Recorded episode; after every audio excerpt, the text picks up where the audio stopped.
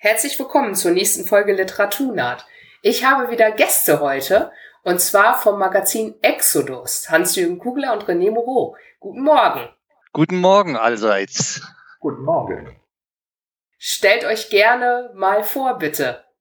Also ich bin Hans-Jürgen Kugler, geboren im Jahr des Sputniks 1957, bin Autor und Herausgeber von Science-Fiction-Stories und arbeite sporadisch auch noch als Journalist. Und bei Exodus bin ich seit etwa zehn Jahren, als sie, als sie meine erste Story für die Ausgabe 27 genommen haben. Okay, super. Ja, danke. Hi, René. Ja, äh, mein Name ist René Moreau. Ich bin äh, Baujahr 55 und Rheinländer mit belgischen Wurzeln. Äh, seit frühester Jugend immer an allem fantastischen Literatur, Film, Bildhaften interessiert äh, gewesen und war sehr früh in der Fansign-Szene unterwegs, also im, im Fandom der frühen 70er. Ja, und äh, nach Abschluss der ersten Fansign-Serie, die nannte sich damals Procon, Pro und Contra abgekürzt. Das war damals eine sehr beliebte Fernsehsendung von Emil Obermann, daher kam der Procon-Name, und wollte also eigentlich da äh, mehr oder weniger Schluss machen und hat den Fehler begangen, eine Exodus Null Nummer als One-Shot rauszugeben. Ja, und was dann draus geworden ist, weiß man. Also äh, damals gab es äh, fünf Jahre Exodus von 1975 bis 1980. Und dann habe ich dann äh, das Interesse verloren oder in dem Alter gingen die Interessen auch in andere Richtungen. Ja, und später, irgendwann nach 23 Jahren, 2003, habe ich dann mal wieder damit begonnen. Aber das ist schon fast, fast die halbe Exodus-Geschichte. in den 23 Jahren dazwischen hat das jemand anders gemacht?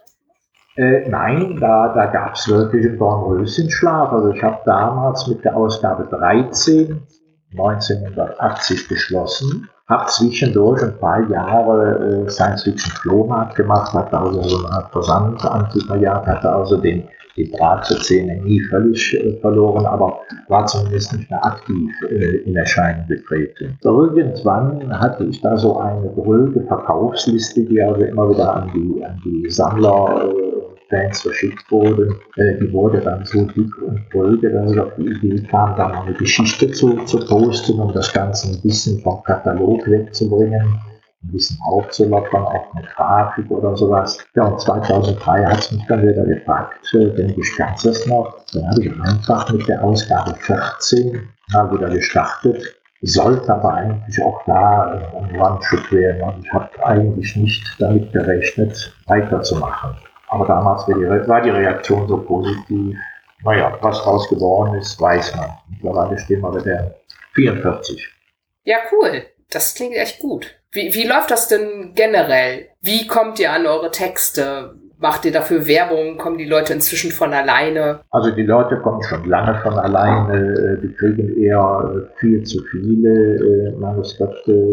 Die kriegen es also eigentlich kaum bewältigt, weil wir halt nicht sagen, nur, nur an geladene Autoren. Das machen wir bei der Buchreihe, kommen wir vielleicht später zu. Aber bei Exodus kann jeder Manuskripte einreichen und die schauen wir uns dann auch an. Aber da schieben wir eigentlich immer relativ viel an, an, an Steuerungsfernseher, was natürlich dem, dem Erscheinungsrhythmus geschuldet ist. Und bei den Einreichungen lest ihr die alle drei?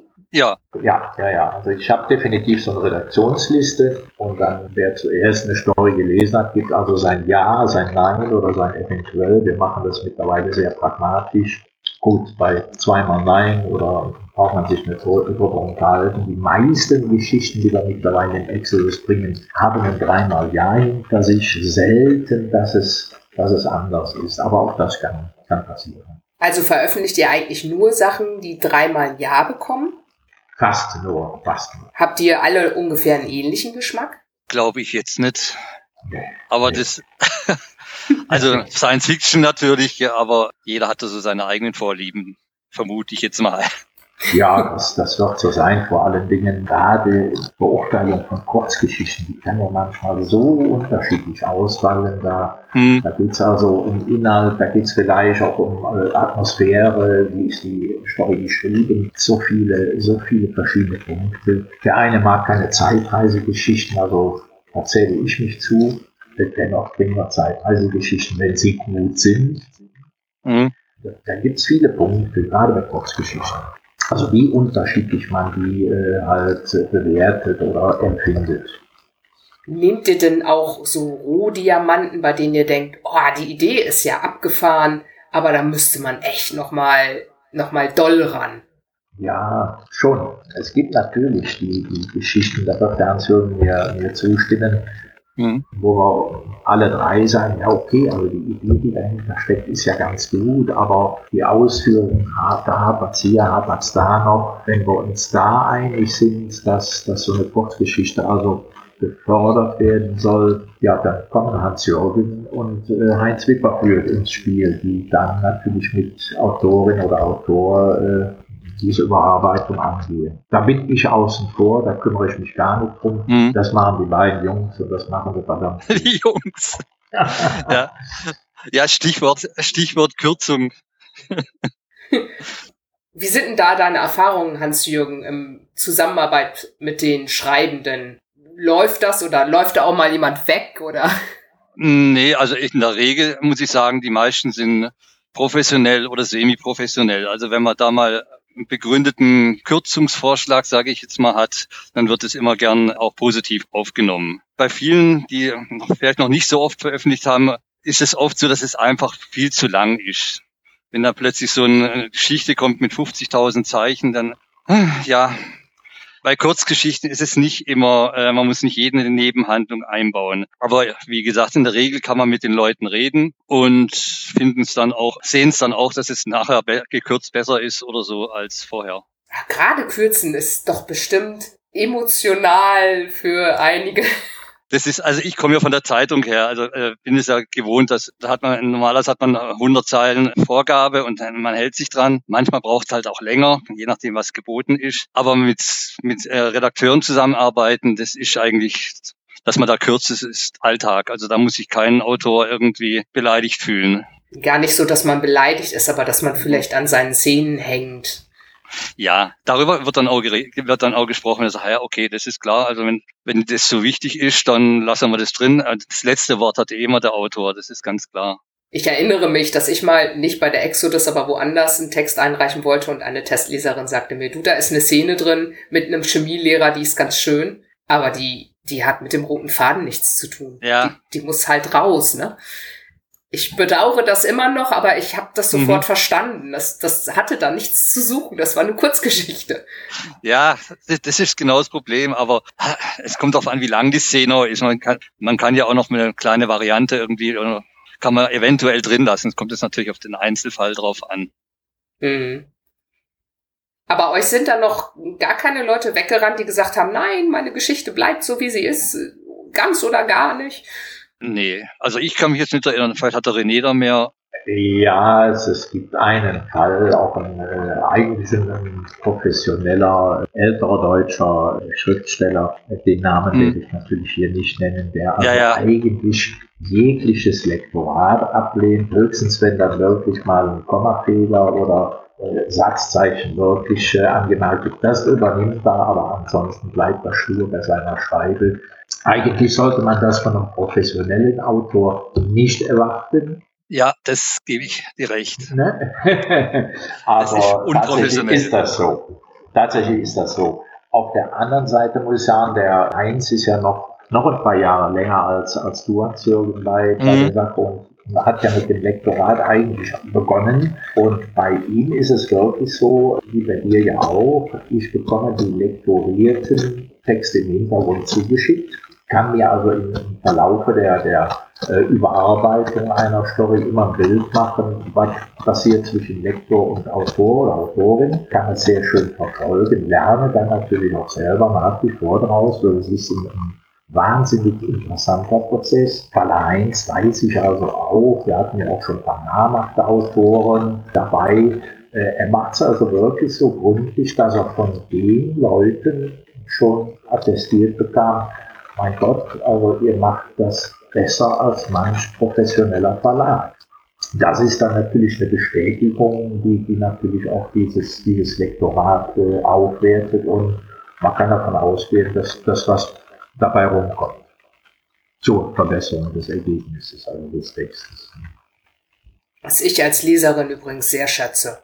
Ich finde das richtig gut, wenn ich das Gefühl habe, dass die Geschichte, die ich lese, im besten Gewand präsentiert wurde und da wirklich jemand nochmal kritisch drüber geguckt hat und gesehen hat, okay, na, dass nichts mehr holpert und nichts mehr komisch ist und alles, was jetzt so dasteht, auch absichtlich so dasteht und nicht, weil irgendjemand unaufmerksam war. Also ich schätze das wirklich sehr. Das hast du sehr schön gesagt mit dem besten Gewand. Entschuldigung, das, das ist auch ein ja, ja, das ist das Ergebnis, was wir auch äh, anpeilen und, und was, wir, was wir dem Leser ja präsentieren wollen, ganz klar. Also es gibt auch Geschichten in den letzten zwei, drei Ausgaben, die ich mehrmals gelesen habe, teilweise bis zu viermal. Ihr solltet mal meine Exodus-Ausgaben sehen, die sind völlig vollgemalt. Also zum Rezensieren, ich lese ja sonst immer digital und da markiert man das, das sieht dann mal schön sauber aus, aber bei der mhm. Exodus lese ich halt in der Regel das Printmagazin und male ja. dann entsprechend drin rum. und ja. ja, einige Geschichten sind dann aber auch so gut, dass ich schon Lust habe, sie zwei, dreimal zu lesen, auch ähm, im Zuge der Nominierung oder Abstimmung oder auch für eine mhm. gründliche Rezension das lohnt sich dann richtig und oft entdecke ich dann auch beim zweiten oder dritten Lesen Dinge, die mir beim ersten Lesen völlig entgangen waren. Ja, das ist genauso. Das, das wie, ist, glaube ich, immer so. Film, ja, ja, wenn man. Ja, ja, wie bei Filmen. Filmermann, genau, ja. Da fällt einem beim zweiten und beim dritten Mal äh, noch, ja. noch was ganz anderes. Ein Detail oder sonst was auch. Genau, ich habe den ersten Minions-Film ja. letztens gesehen. Ich habe ja. ganz viel nicht gar nicht mehr gewusst. Aber ich habe ich immer noch selbst gelacht. ah, ja, klar. Ja, gerade bei Kurzgeschichten werden ja Dinge oft sehr subtil verpackt mhm. und nicht so mit dem mhm. Holzhammer, zumindest die, die ich mag. Und dann ist das, das macht schon echt Spaß. Und die Zeit ist dann auch da. Ich habe jetzt in letzter Zeit nicht so viel Lust gehabt, Romane zweimal zu lesen. Das habe ich eher selten gemacht in den letzten zwei Jahren, aber einige Kurzgeschichten habe ich mir schon nochmal mit, mit Genuss äh, angeschaut. Nicht wenige aus, am Anfang war das Bild, das ist ja auch vom Hirnkost Verlag oder eben mhm. Exodus so, das sind so mhm. schon. Oder auch aus der Nova, das ist, merkt man schon. Eben hatte ich noch, eben hatte ich noch eine Idee. Genau. Hans-Jürgen, wie lernt man eigentlich mhm. lektorieren? Wie man das lernt? Oh je, learning by doing. Also das, man muss unterscheiden zwischen korrigieren und lektorieren. Korrigieren tue ich jetzt schon seit bald 30 Jahren. Ich bin ja, habe in einer Zeitung angefangen als Korrektor. Damals gab es sowas noch. Und da habe ich zumindest die dudenkonformen Orthographieregeln Intus. Leider haben die sich ja 2006 geändert, so dass so dass man da manchmal ins Grübeln kommt, wie ist es jetzt klein oder groß oder so, das nur am Rande. Und lektorieren ist einfach aufmerksam lesen und weil man ja selber auch schreibt, kann man manches einschätzen, ob, da, ob das stilistisch, ob es da nicht was Besseres gibt oder so. Und dann muss man halt noch gucken, wie die Story, ob das halt stringent alles ist. Und ganz wichtig, also zumindest bei Redakteuren, Namen. Immer mit der Suchfunktion, ob die Namen auch alle gleich geschrieben sind. Das geht gern mal alles durcheinander. Du meinst jetzt bei Zeitungsartikeln? Bei Zeitungsartikeln gilt aber auch für Geschichten meiner Lebensgefährtin, der Ute Werle, die ist ja eine Krimi-Autorin. Bei ihr passiert es auch manchmal, dass dann in der Hälfte des Romans heißt dann Frau Meier, dann Frau Müller oder so. Einfach kommt halt vor. Okay? Und ein guter Lektor muss sowas halt merken. Ja. ja. Es ist jetzt kein, kein, unbekannt, kein mir unbekannter Fehler. Ja, passiert halt. Man sollte auch niemanden, der Anne heißt, mit alles ersetzen ersetzen, wenn man den Namen ändert. Mhm. Mhm. Anne ist, kommt in zu vielen Worten vor. Ja, ja, genau. dann kriegst du tausend Meldungen oder so. Gell? Also best dann, dann doch so exotische Namen, wo man sich irgendwie, wo dann, wo man sich aber trotzdem noch gut merken kann. Das stimmt. Hast du denn da auch so Sachen, die dich besonders nerven? Einige Personen, die lektorieren, die haben ja so Sachen, bei denen sie dann denken, so, oh, schon wieder ein Hilfsverb oder oh, das Verb so. ist jetzt nicht aktiv oder im Passiv formuliert, zu lange Sätze, zu kurze Sätze. Man hat mhm, ja auch einen Geschmack, oder? Wortwiederholung. Oh ja, dafür bin ich Spezialistin. Wortwiederholung. Ja. Oh, das kommt. ja, ja. Weiß wir auch. Und das, das weiß wir. Oh ja, das passiert mir auch ständig. Das merke ich auch bei meinen eigenen Geschichten. Beim fünften Mal durchlesen schon wieder immer das Gleiche. Ja. Einfach weil gewisse Wörter sind halt, wenn man sie mal lieb gewonnen hat, dann tauchen die halt immer wieder auf, auch zur Unzeit. Gell? Und die hake sich irgendwie fest. Und da ist ein Lektor oder so wirklich ein Segen, der dann halt auch gnadenlos zeigt, hier kommt dreimal äh, Ja. hintereinander Ja. na ja oder sowas. Gell? Mhm. Ja, ja. Oder so, ich habe gern immer mal so drin. Ja, Füllworte, ja, das kann ich auch gut. Füllwörter, oh, ja. Also da muss man, ist man wirklich dankbar über ein, ein gutes Lektorat. Ne? Weil man selber überliest es einfach dann. Also die eigenen Fehler sieht man ja nicht. Das ist ja wie, wie im richtigen Leben halt auch. Gell? Ja, das ist richtig. Ich, ich habe das ist auch. Ich habe ja jetzt gerade meine ersten Lektoratserfahrungen hinter mir, weil ich ja unter die Ra- Herausgeberinnen gegangen bin. Mhm. Und Mhm. da haben wir uns dann auch gegenseitig lektoriert, wir beiden Herausgeberinnen. Und ich hatte wirklich, ich war, bin wirklich die Spezialistin für Wortwiederholungen.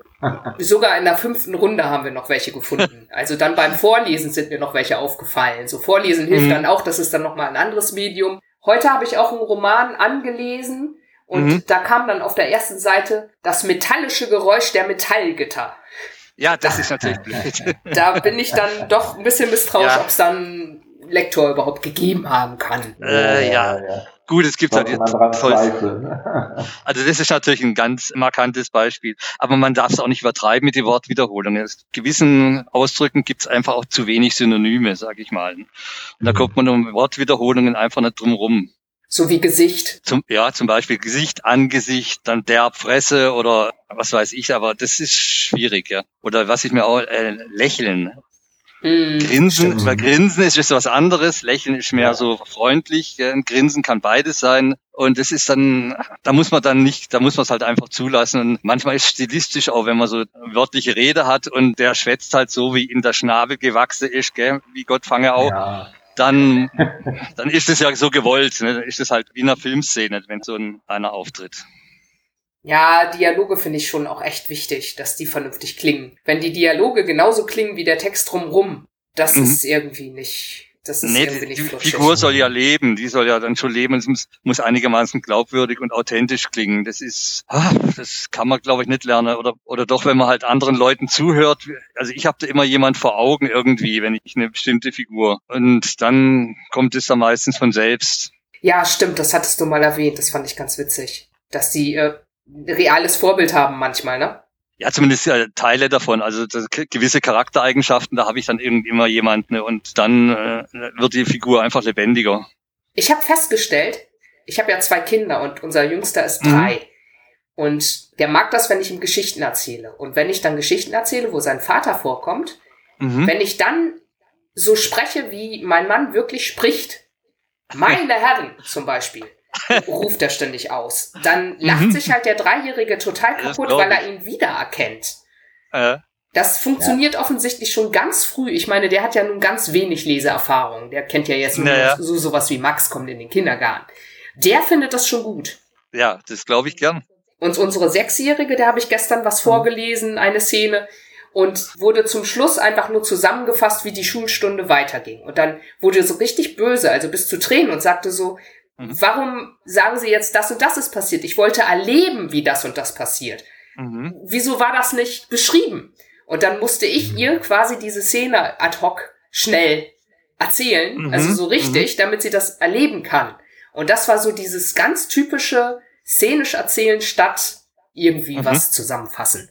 Da war ich ein bisschen beeindruckt, dass sie so genau benennen konnte, Tja, bei der was sie Mama. genervt hat. Ja, wahrscheinlich beeinflusse ich sie schon viel zu viel, aber Da würde ich mich drüber freuen, dass du so ein talentiertes Ki- Kind hast. Ne? Glückwunsch. ja, naja, ein, ein belesenes Kind offensichtlich. Belesen, ja. Aber mich stört es tatsächlich auch, wenn, ich meine, klar, einige alte to tote Russen oder so wie Dostoevsky oder so, die haben das natürlich voll drauf, Mhm. da lese ich das ganz gern. Aber sonst fange ich auch ganz gern mal an, mich zu langweilen, wenn es zu wenig szenisch ist, gerade in Kurzgeschichten. Ja, das ist dann, wenn man zu viel Beschreibung und es ist, es ist ein anderer Stil dann. Ja. Dann muss Ja. die Idee halt, die dahinter steckt, gut sein, wenn man auf Dialoge gänzlich verzichtet. Das Mhm. kann auch seinen Reiz haben, aber Eher, eher seltener. Ne? So, Mhm. äh, Ich habe also auch festgestellt, wenn, wenn wir äh, Manuskripte äh, beurteilen, vor allen Dingen eins merkt dann immer an, also zu wenig Dialoge oder fast gar mhm. keine Dialoge und kann sehr oft ein Manko äh, negativen sein. Es kommt immer darauf an, also es, es gibt Geschichten, die funktionieren so, aber es ist wirklich nicht die Regel. Ich meine auch, dass in der Exodus hauptsächlich szenisch erzählte Geschichten gewesen sind, seit ich die Exodus lese, also so zwei Jahre und ein paar alte Ausgaben nachgeholt. Ja, also die äh, andere Geschichten bilden da wirklich die, die berühmte Ausnahme wenn da mal sowas reinkommt oder rein gewesen, äh, rein in den vergangenen Ausgaben drin war. Sehr selten. Ich würde auch nicht unbedingt ausschließen, dass es nicht auch Leute gibt, die das können. So manchmal lese ich ja auch irgendwelche Leute, die gar nichts mit der Science Fiction zu tun haben, Paul Auster mhm. oder so. Dann genieße ich das auch, wenn das jemand ja, wirklich ja. richtig gut kann. Nur kann ich noch nicht, ich kann noch nicht beschreiben, wann mir diese Art zu erzählen gefällt und mhm. wann nicht. Mhm. Also es, es, es, gibt meinetwegen so ein Beispiel, äh, Beispiel bei Ray Bradbury, ähm, ich weiß mhm. jetzt den Titel der Geschichte nicht mehr, wo also jemand, äh, ich glaube auf dem Mars, der hat ja viele Mars-Geschichten geschrieben, also Mars landet, äh, da ist der Mars ein, ein Dschungelplanet. Er muss also durch diesen Dschungel, weil das, das Raumschiff irgendwo ich glaube sogar abgestürzt ist und er muss zu dieser Station, damit er überlebt. Die Story ist also nicht so sehr lang, aber es wird im Grunde genommen nur beschrieben, wie dieser äh, einzelne Raumpilot sich durch den Dschungel kennt und es mhm. regnet, also äh, dieser passende Reg, Regen auf seinen äh, Raumhelm, der ihn dann also fast wahnsinnig macht. Und äh, da gibt es keine Dialoge in dieser Geschichte, ne? aber sie funktioniert natürlich ganz hervorragend. Nur ist Bradbury natürlich auch ein Ausnahmeerzähler. Ja, der ist ein absoluter Großmeister. Ja, ja, also. klar der gehört zu den großen drei. Ja, ja, ja, ja. Es gibt diese Geschichten, die wirklich ohne Dialoge auskommen, aber dann muss auch der Plot das, das von vornherein so äh, mitbringen. Ich glaube, ich würde noch mal einen Unterschied machen zwischen szenisch erzählt und nur halt ohne Dialoge, weil zum Beispiel jemand allein unterwegs ist. Mhm. Ja, stimmt natürlich auch, ganz klar. Ich glaube, ohne Dialoge habe ich letztens erst eine bei euch eingereicht, die fast keinen Dialog hat. Da hat jedenfalls keiner, das hat niemand angejammert, aber mit wem hätte sie auch sprechen sollen? Hm. Ja. Nur mit sich selbst, aber das ist. so ist es. ja, es gibt so ein paar Sachen, die mich als Leserin völlig fuchsig machen, eben wenn es zu wenig szenisch ist, es sei denn, jemand kann's, also Ausgaben gibt's immer. Mhm. Das mhm. gleiche gilt für Show Don't Tell, da bin ich dann auch immer ganz traurig, es sei denn, jemand kann's. So, ne, da sind auch wieder dann mhm. alte tote Russen äh, ein gutes Beispiel dafür Szenen, die trotzdem gut funktionieren und total unterhaltsam sind, obwohl die mit labelnden Ad Adjektiven nur so um sich schmeißen. Mhm. Ja, oder eben, ah, was mich ganz wahnsinnig macht, sind Phrasen. Ja, mhm. ja, ja, Den Nagel auf den Kopf getroffen, ja. Ja, aber ich glaube, da ist keiner vorgefeilt. Das ist Gut, okay, ich habe dann noch immer X-Testleser und dann sage ich ihnen auch, so, mhm. schmeiß mir alle Phrasen raus. So, ich glaube, ich habe da so ein bisschen, dafür übersehe ich sicherlich tausend andere Sachen.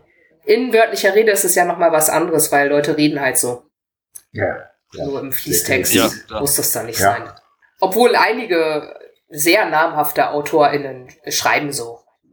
Beobachte ich immer wieder. Ich bin dann immer ein bisschen mhm. traurig, aber ich breche natürlich mhm. deswegen nicht unbedingt ein Buch ab.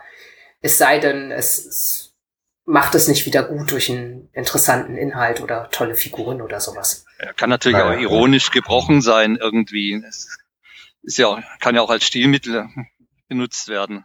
Ja, das ist richtig. Ich habe das auch letztens in der Serie gesehen. Da war eine Figur Pinocchio, aber niemand wusste, dass er Pinocchio ist. Und er sagte, ich bin mhm. aus einem anderen Holz geschnitzt.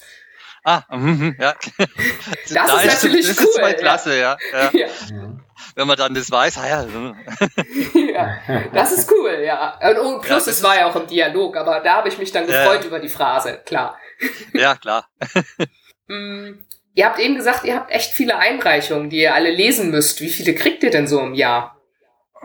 Ach ja, das ist, das ist, das ist unterschiedlich. Also äh, vor allem, es gibt immer Phasen, wo, wo sehr viel reinkommt. Also naturgemäß immer, wenn eine Ausgabe gerade verschickt mhm. wurde, dann äh, meinen also, die schreiben, ach ja, die Ausgabe ist ja gerade raus, dann haben wir ja nichts mehr zum Abdrucken, also dann schicken wir mal.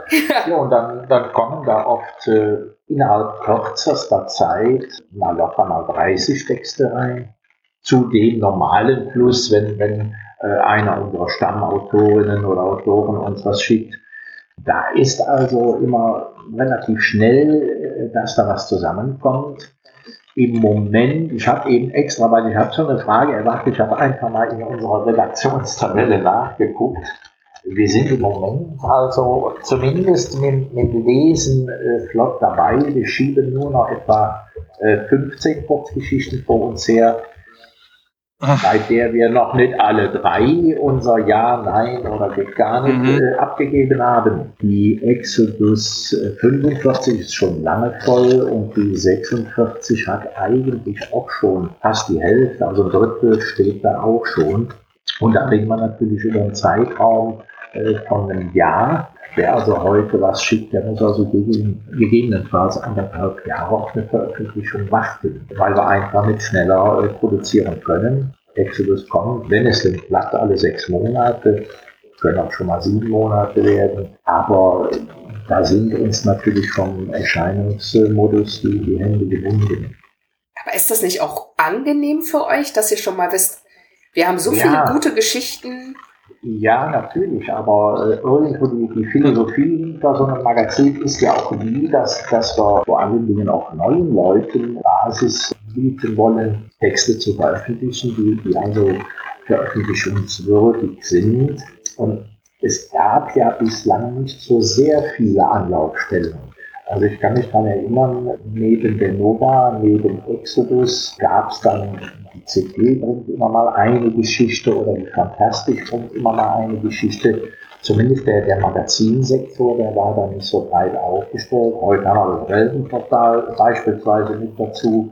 Mhm. Aber in den vergangenen zwei, zwei, drei Jahren gefühlt sind viel, viel mehr Anthologien wieder veröffentlicht worden. Also gefühlt im letzten Jahr deutlich mehr. Das liegt wahrscheinlich daran, dass die kleinen Verlage dieses Segment, sprich Anthologie, Kurzgeschichtensammlung, mittlerweile eigentlich fast vollständig übernommen haben.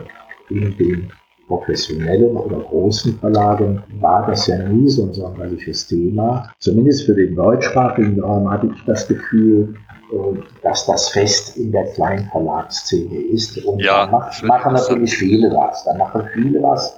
Vor drei, vier Jahren war das einfach noch nicht so. Also die Entwicklung ist da stark angestiegen. Also ist so mein Empfinden. Ne? Im letzten Jahr sind anscheinend 39 von denen ich weiß erschienen, inklusive ja, ja. eine Nova und zwei mhm. Exodus und ja, zwei, zwei Weltenportale, glaube ich. Also doch relativ viel und es waren insgesamt mehr als 400 Kurzgeschichten. Ja, gut. Puh, ja. Nur im Bereich SF. Ist eine Statistik. Ne? Ja. Ja, beeindruckend. es ist auch so, ihr habt ja gesagt, bei euch ist die Wartezeit jetzt anderthalb Jahre. Ja, ja. In der Nova ist es, glaube ich, ungefähr genauso, weil die sind auch schon fest für die nächsten beiden Ausgaben. Die Fantastisch nimmt im Moment nichts an. Also Annahmestopp, die haben, die ja. sind erstmal mhm. versorgt, die haben, brauchen ja auch nur vier bis sechs Geschichten im Jahr. Ja. Und die, das ja. Weltenportal ist auch voll für dieses und nächstes Jahr. Also da ist mhm. nichts zu wollen. Wenn man jetzt möchte, dass eine Geschichte vor dem Jahr 2024 erscheint, dann muss man bei einer Ausschreibung mitmachen. Ja, ja. das ist eh der Königsweg für, ja. für Leute, die noch unbekannt sind. Ja, wobei ich habe es bei euch zuerst versucht, weil das Layout, die Grafiken, das ist halt irgendwie, ja.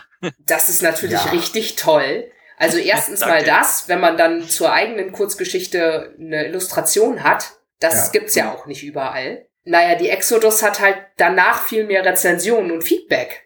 Mhm. Ja, ja, das, das mag ich also auch immer wieder, dass da so Autoren, das sind dann meistens schon, äh, schon Stammautoren oder Leute, die wir schon länger kennen, eine neue Geschichte einsenden, die von uns ein dreimal Ja bekommen und ich den signalisiere, du, also in der nächsten wird, wird das noch nichts. Höchstens in der übernächsten. Es kann aber auch noch zwei Nummern dauern. Dann kommt also die Reaktion, nein, ich will die unbedingt bei euch veröffentlicht wissen. Hm. Ja. Also das, das hören wir sehr oft. Aber das ist ja das, was ich, wo ich meine, was ja immer schade ist. Ne? Also gute Geschichten von einem Autor oder Autorin, die dann zwei Jahre erstmal auf Halde liegen, bevor sie dann wirklich veröffentlicht werden können. Das ist nicht in unserem Sinne, kann nicht im Sinne des Autoren oder der Autorin sein. Das ist diese, diese langsame Mühlweg, den wir halt haben. Ne?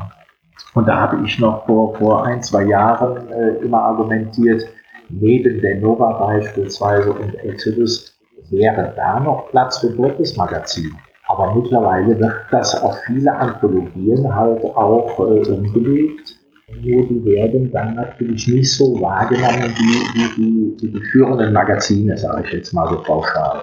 Deswegen warten da viele lieber, auch wenn es dann anderthalb, mhm. zwei Jahre dauert. Ne?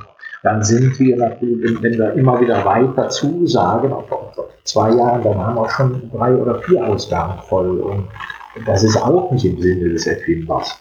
Zwei Jahre wollen, ja, das ist so lange. Äh, wir wollen ja auch immer in der Lage äh, sein, wenn jetzt, äh, ich sage jetzt mal, in der 45 steckt noch eine Geschichte drin, wo einer von uns drei ein Nein hatte und es kommt eine neue nach, die von uns dreimal Ja hat, mhm. würde ich die gerne vorziehen und die eine wieder nach hinten schieben.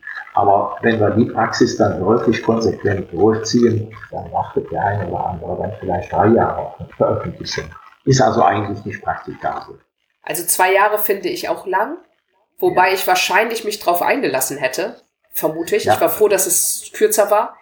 Ein halbes Jahr ist, ist natürlich optimal. Kürzer ist, mhm. glaube ich, nicht so gut, weil es kommen ja danach Rezensionen, die sind ja nie alle positiv. Nicht alle lieben, ja. lieben alles. Ja, klar. Und wenn die Geschichte schon ein halbes Jahr alt ist und ich in der Zwischenzeit schon fünf neue geschrieben habe, dann kann ich viel besser mit der Kritik umgehen, viel entspannter. Mhm. Dann denke ich mir ja. so, ach, vor einem halben Jahr, seitdem habe ich mich ja so weiterentwickelt. Das ist ja alles gar kein Problem.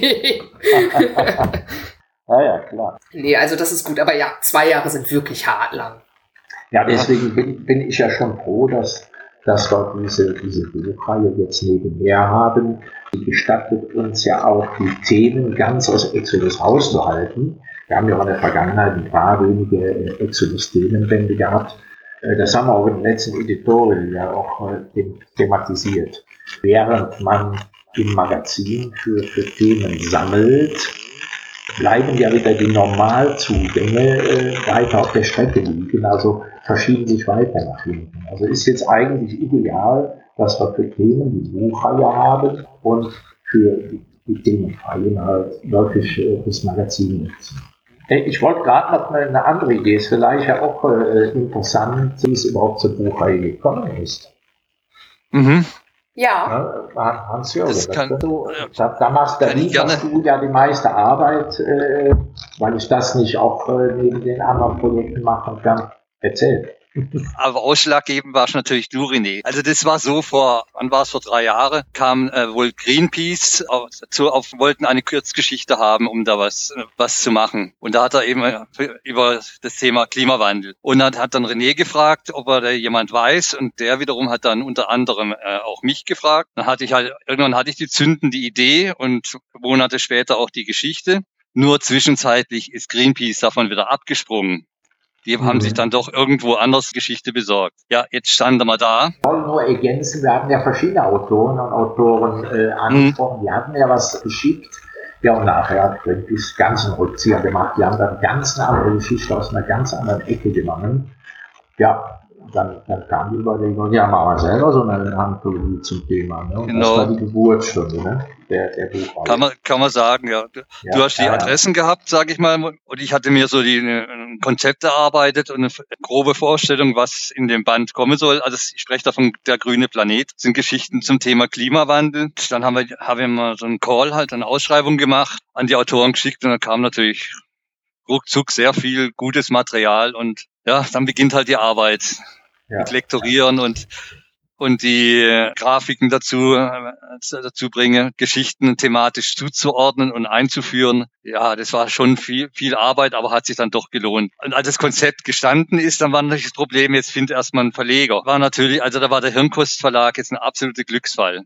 Mhm. Ich habe natürlich alle äh, in Frage kommenden Profiverlage angeschrieben oder große Verlage, die haben gesagt, ja, interessantes Konzept, aber unser passt nicht, Anthologie laufe sowieso schlecht und genau, genau. das ist immer das Problem. Ne? Und dann habe ich zwei Verlage blieben übrig. Das waren, die sind mittlerweile eingestellt worden, aber darauf ist Klaus Farin vom Hirnkost Verlag darauf aufmerksam geworden. Jetzt muss man dazu sagen, der Hirnkost Verlag ist eigentlich ein Verlag für Jugendszenen und Jugendliteratur. Der hat viel Bücher über Punks, über Musikgruppen und so weiter. Jetzt ist der gute, äh, gute Mann aber auch alter Science-Fiction-Fan. Und der fand die Idee halt irgendwie zum Thema Klimawandel klasse und ist sofort darauf eingestiegen. Ich denke auch da, dadurch, dass er das, das Exodus kannte vom Konzept halt, äh, konnte ja. man auch durchsetzen, dass man ein illustriertes Buch machen wollten. Genau. Und da, da hat er sich darauf eingelassen, dass also jede Geschichte auch illustriert wird, wie der Leser als bei uns von Exodus kennt. Äh, daher auch haben wir ganz klar gesagt, wir vermarkten es dann auch unter Exodus, weil der Name der Szene natürlich schon eine gute Reputation hat.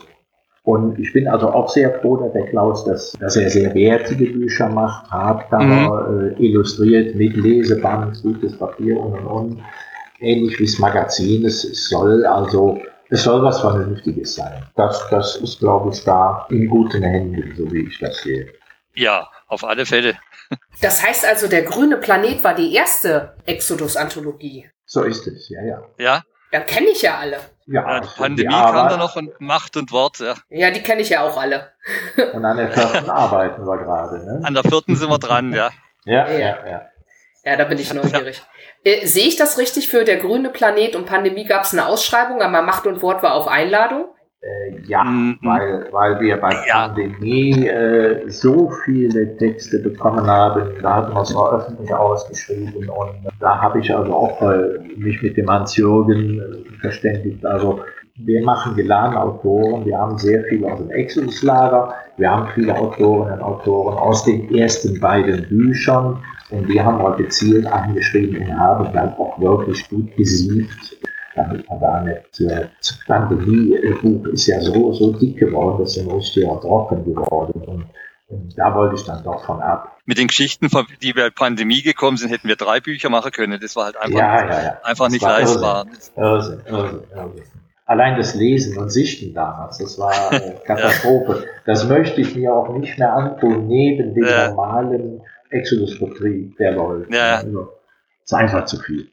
Habt ihr denn so viel gutes Material bekommen, dass es schade war oder war die Ausbeute, wie ist denn das? Wenn ihr, wenn ihr zehn Geschichten kriegt, wie viele davon hm. sind denn druckbar? Also für die Bücher, da wir das ja meistens gezielt ausschreiben, ja. das meiste, meiste gut. Ne? Ja, da wird auf Einladung ja, wenn ich es für Exodus sehe, was reinkommt und was gedruckt wird, wenn es nicht Stammautoren sind, von denen man sowieso weiß, wenn von denen eine neue Geschichte kommt oder von der Autorin, da weiß man schon, das ist interessant, das wird mit Sicherheit lesbar sein, das ist äh, gut in den meisten Fällen.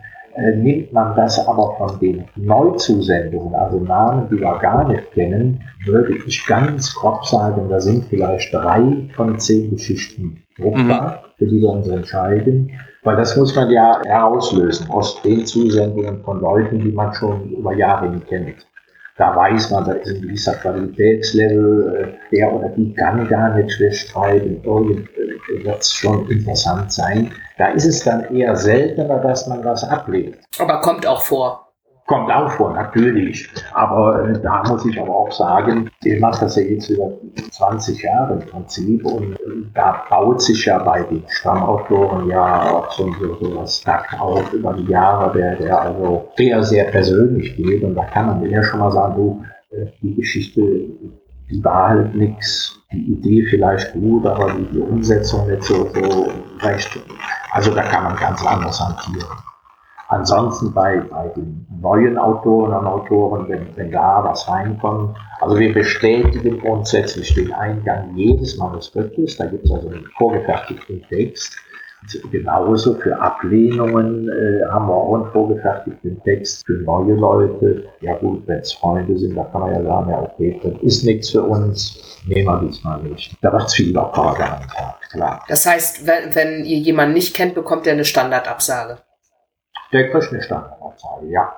Also wir, wir lassen uns da nicht auf, auf Begründungen und sowas ein, weil, weil das bringt nichts. Habt ihr manchmal das Problem, dass ihr was kriegt, wo ihr denkt, so, das ist doch irgendwo abgeschrieben oder sehr nah an bekannten Ideen?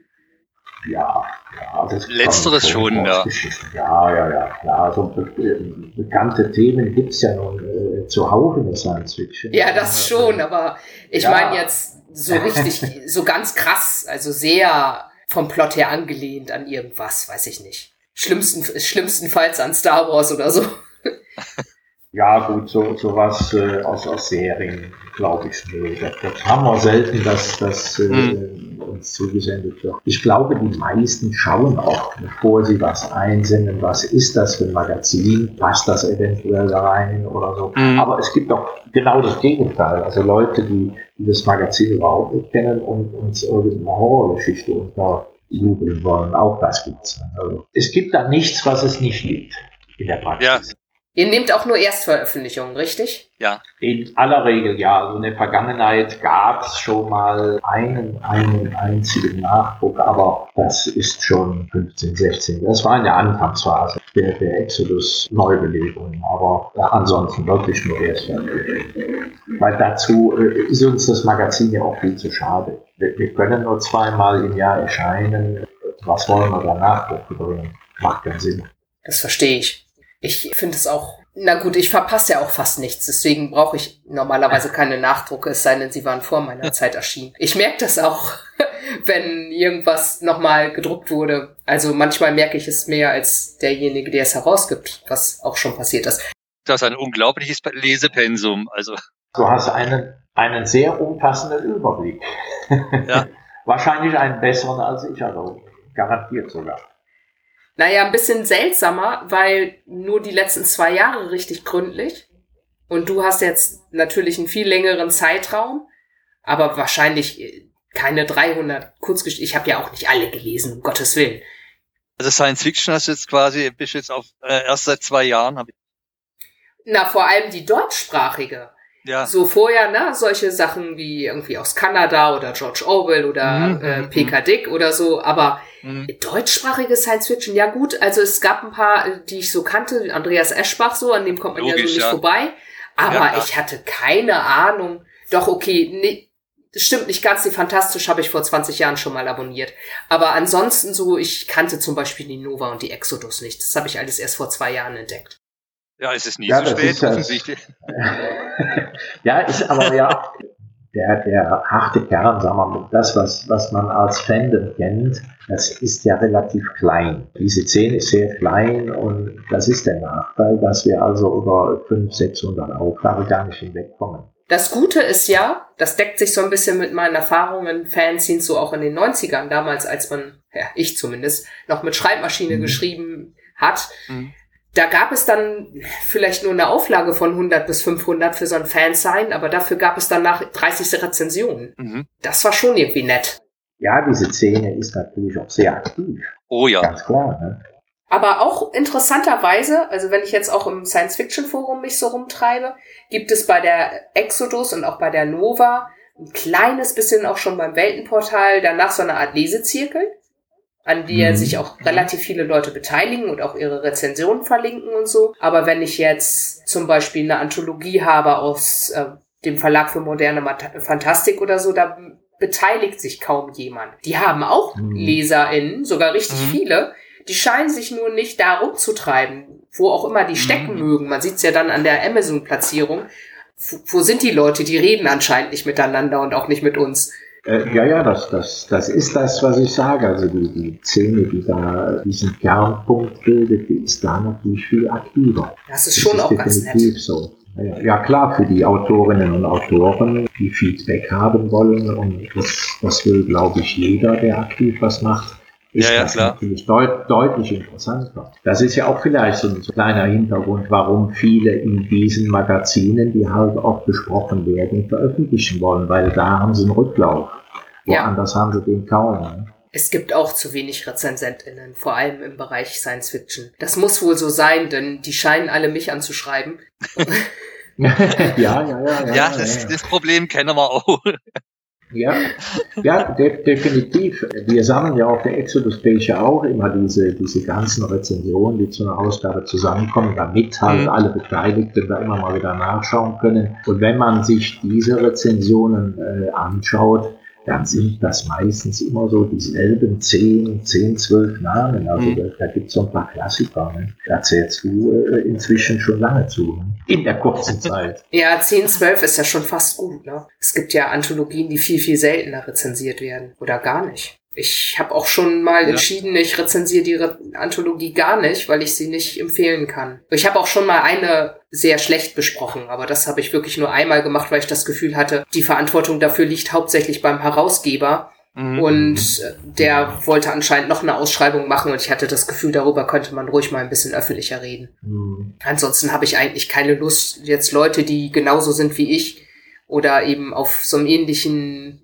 semi-professionellen Laienniveau schreiben, dann irgendwie eins reinzuwürgen, das ist ja auch blöd. Mir geht auch meine Geschichte daneben. Das, naja, das macht immer schwierig. Sinn.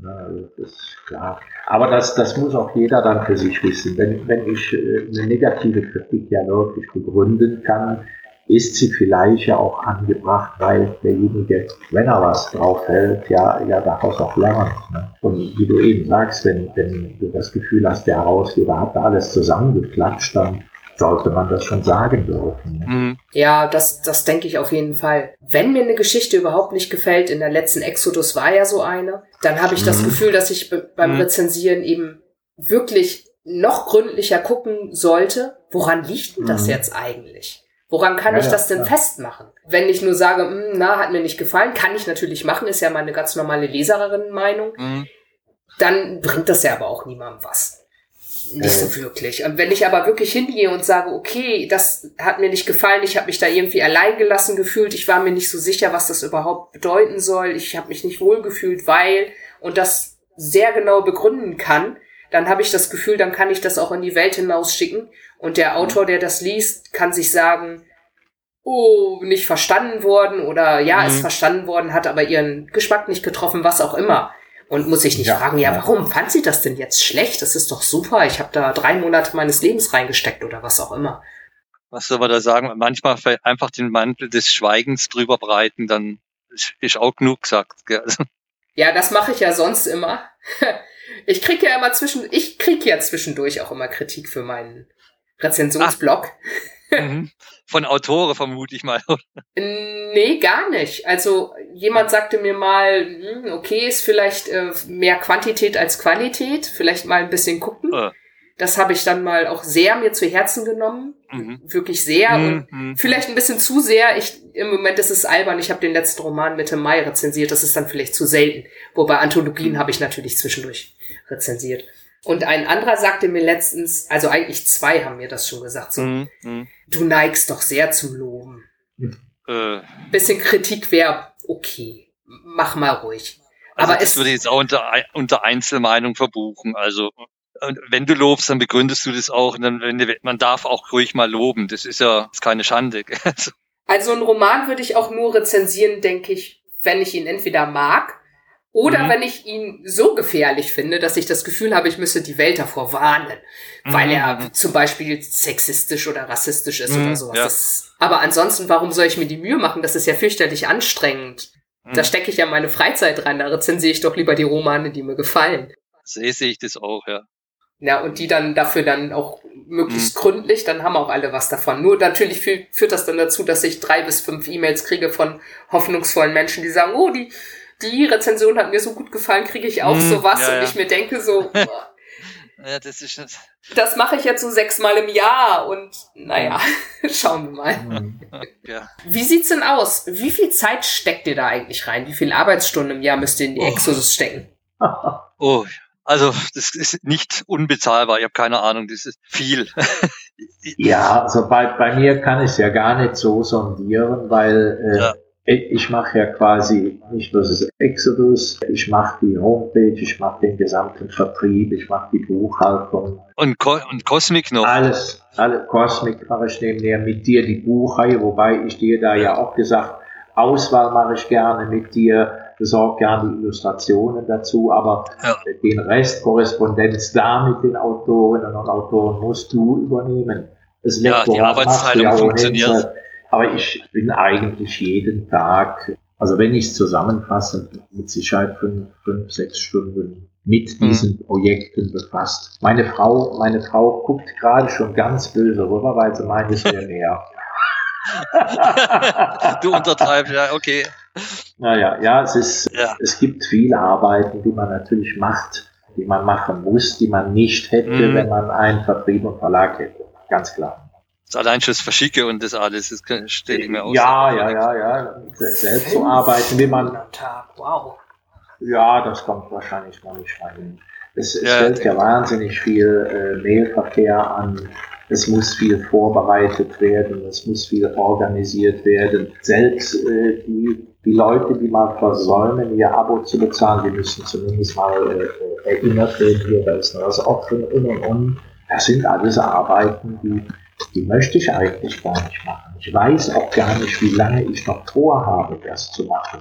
Vielleicht auch ein Punkt, über den wir mal reden können oder sollten. Ja, das ist ja das Problem, dass sowohl ihr jetzt bei der Exodus das schon echt lange macht, als auch die Nova-Leute das schon wirklich lange machen und auch Mhm. gesagt haben, so, das wird jetzt nicht für immer so weitergehen.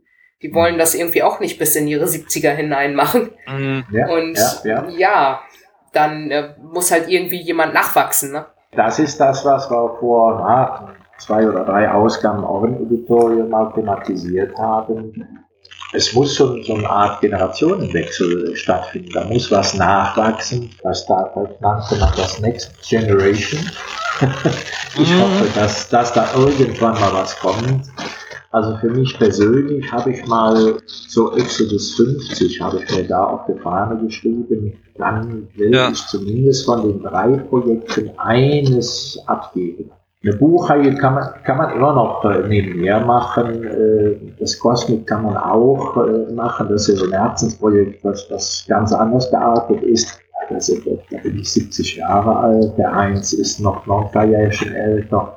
Der Hans-Jürgen ist ja unser Küken, ist ja der Jüngste. Ne? ja.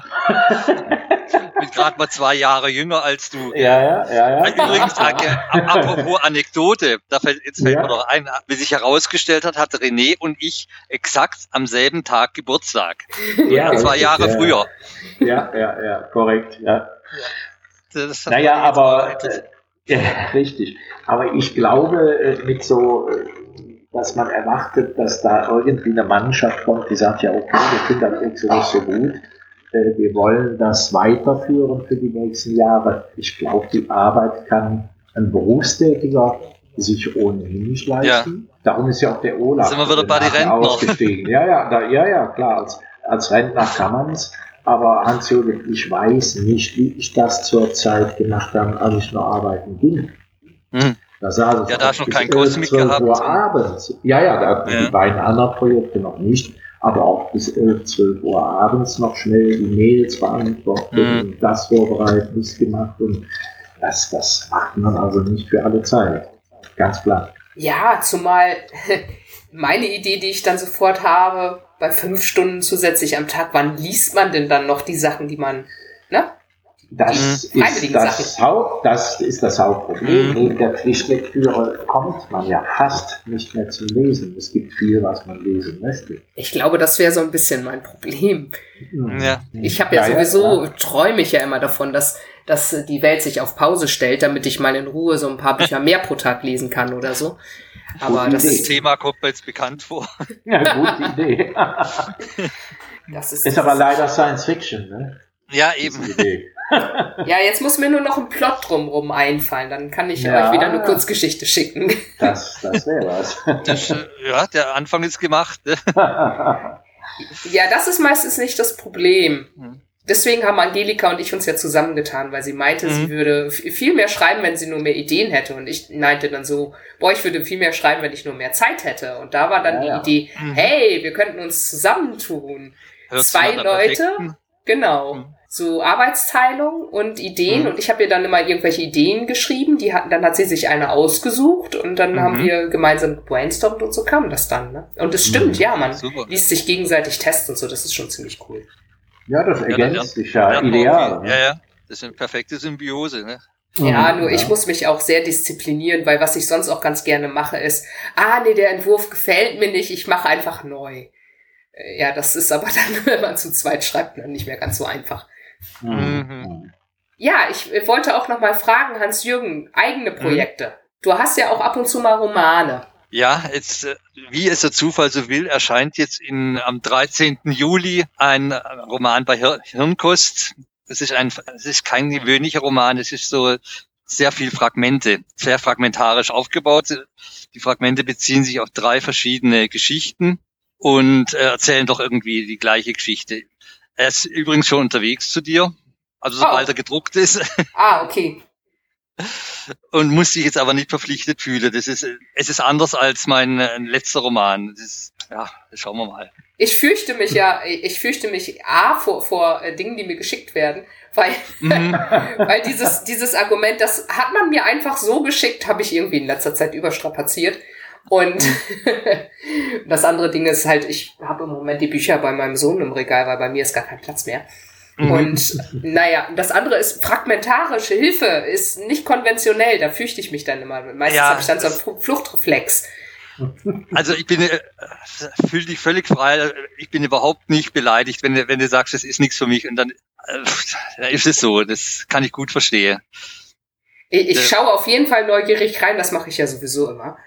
Ja, und, und da, da eignet sich auch so, so, so ein Durchblättern. Das sind ja, wie gesagt, alles so Fragmente und jedes spricht da irgendwo für sich. Und na, wenn du da coole Szenen beschreibst, ich, ich sag dir ja immer so, das ist total dein Ding, glaube ich bei Macht und Wort, ne, diese Konzertszene.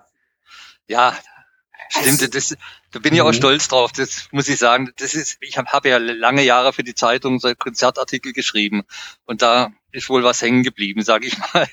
Ja, wenn man jemanden häufiger mal liest, habe ich so den Eindruck, dass, also bei den guten AutorInnen jedenfalls, dass ich mhm. dann so irgendwann weiß, so, wo die, wo die Stärken liegen. Und bei dir, mhm. also bei dir sind es die Szenen. Die sind dann so lebendig in meinem Kopf. Hm. So, das ist schon irgendwie echt cool. Ach, das läuft jetzt runter wie Öl.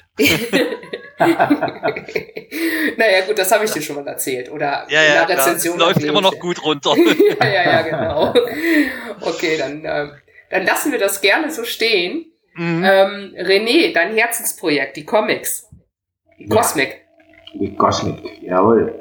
Ich, ich sagte ja eingangs schon, Rheinländer mit belgischen Wurzeln. Das heißt also, ich bin mit Comics groß geworden, schon ab dem fünften, sechsten, siebten Lebensjahr, äh, als in Deutschland Bildergeschichten grundsätzlich als Schundliteratur galten. Und äh, bei uns, ich habe die, die ersten sechs Grundschuljahre bei den Belgiern, also in der belgischen Schule äh, gemacht. Da war es also eher so, die großen Magazine, Tatas, Peru, Pilot, die erschienen also wöchentlich, die wurden ausgetauscht in der Schule, auf dem Schulhof. Jeder kannte die, also es gab kein, kein belgisches Kind, was, was diese Dinge nicht las. Und anders als hier in Deutschland, wo das als Schund galt, war das da auch so, dass unsere Lehrer das auch kannten.